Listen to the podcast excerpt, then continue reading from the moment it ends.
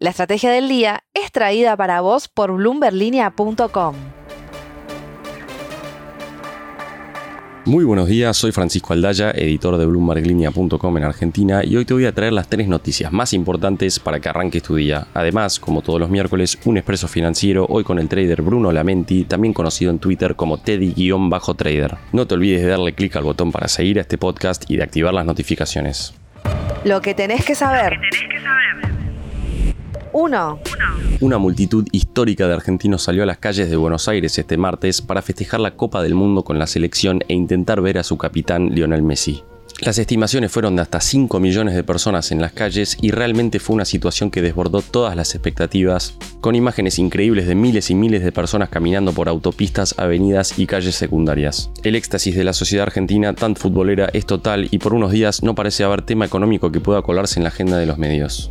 Pero la fiesta no pudo terminar de la mejor manera, con el plantel finalmente evacuado en helicóptero por la imposibilidad de avanzar en el recorrido que tenía previsto, mientras que también se reportó al menos una muerte. 2. Un flujo de capital que se dirigió hacia activos de mercados emergentes ayer y entre ellos a los de Brasil arrastró para arriba las acciones de empresas argentinas en Wall Street a contracorriente de un mercado internacional que se mostró neutro. Según nos explicó Francisco Matig de Consultatio, el optimismo en Brasil se dio porque el Congreso logró un acuerdo con el gobierno entrante para el presupuesto y algunos tecnicismos sobre el nivel de gasto. Y por la cercanía que tenemos con Brasil, esto favorece a las perspectivas de las acciones argentinas. Gustavo Nefa, de Research for Traders, coincidió con esa visión y también asignó una cuota menor a la ebullición mundialista. 3.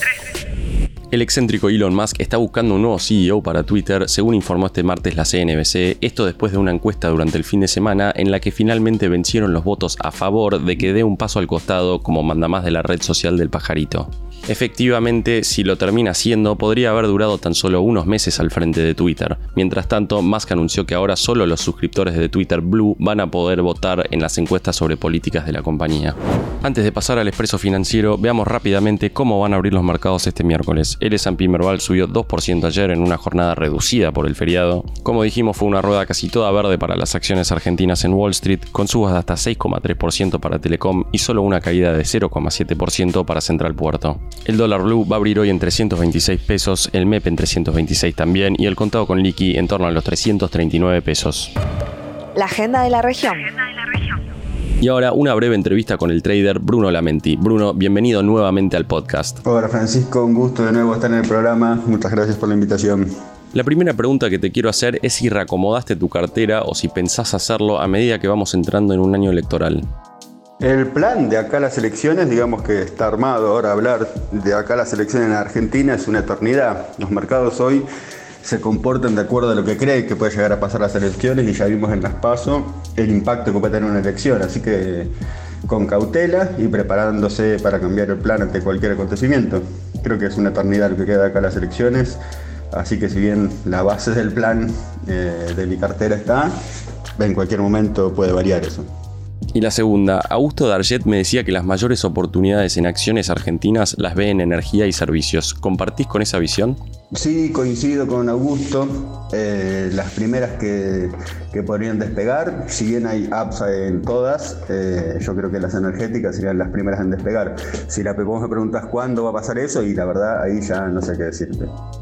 La última, Bruno, yendo a lo internacional, ¿qué tipo de año esperás para la bolsa estadounidense en 2023 con la perspectiva de más subas de la Fed? Y yo veo los mercados hoy un poco nerviosos, pero a medida que los datos de inflación sigan mostrándose a la baja, creo que, eh, se va a calmar un poco ese nerviosismo. Necesitamos un par de meses que, con datos positivos y, y como bien creo que Sucho dijo en algún momento que los mercados no tienen memoria, creo que probablemente el año que viene dejemos de hablar de esto y, y de un año más tranquilo de transición. Eh, pero bueno, necesitamos un par de meses con, datos de inflación eh, positivos y, creo que ahí se, va, se van a calmar un poco los mercados, sobre todo el nerviosismo y la volatilidad. Bruno, un placer tenerte en el podcast nuevamente. Sigamos en contacto. Gracias Francisco nuevamente, un placer como siempre participar de, tu programa y bueno, para cuando gustes a disposición, abrazo grande. ¿Y vos en qué tipo de empresas argentinas vas a invertir de cara al 2023 como parte de una estrategia electoral? Las opciones en la encuesta de esta semana son servicios, energía, tecnología o bancos. La frase del día. Antes de irnos, escuchemos lo que dijo ayer Luis Lacalle Pou durante la inauguración del Aeropuerto Internacional de Carmelo.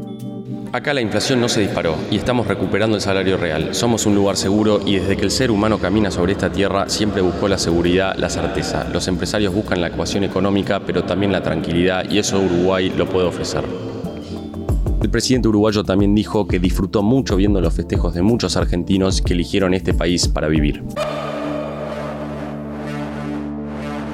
Esto fue un nuevo capítulo de la Estrategia del Día Argentina. Yo soy Francisco Aldaya, editor de Bloomberg Línea, y me podés seguir en Twitter en arroba franaldaya. No se olviden de darle clic al botón para seguir a este podcast y a la campanita para que se enteren al instante cada vez que sale un capítulo de lunes a viernes. Espero que tengas una gran jornada productiva. Esto fue La Estrategia del Día Argentina, escrito y narrado por Francisco Aldaya. Producido por Arturo Luna y Daniel Hernández. Que tengas un día muy productivo.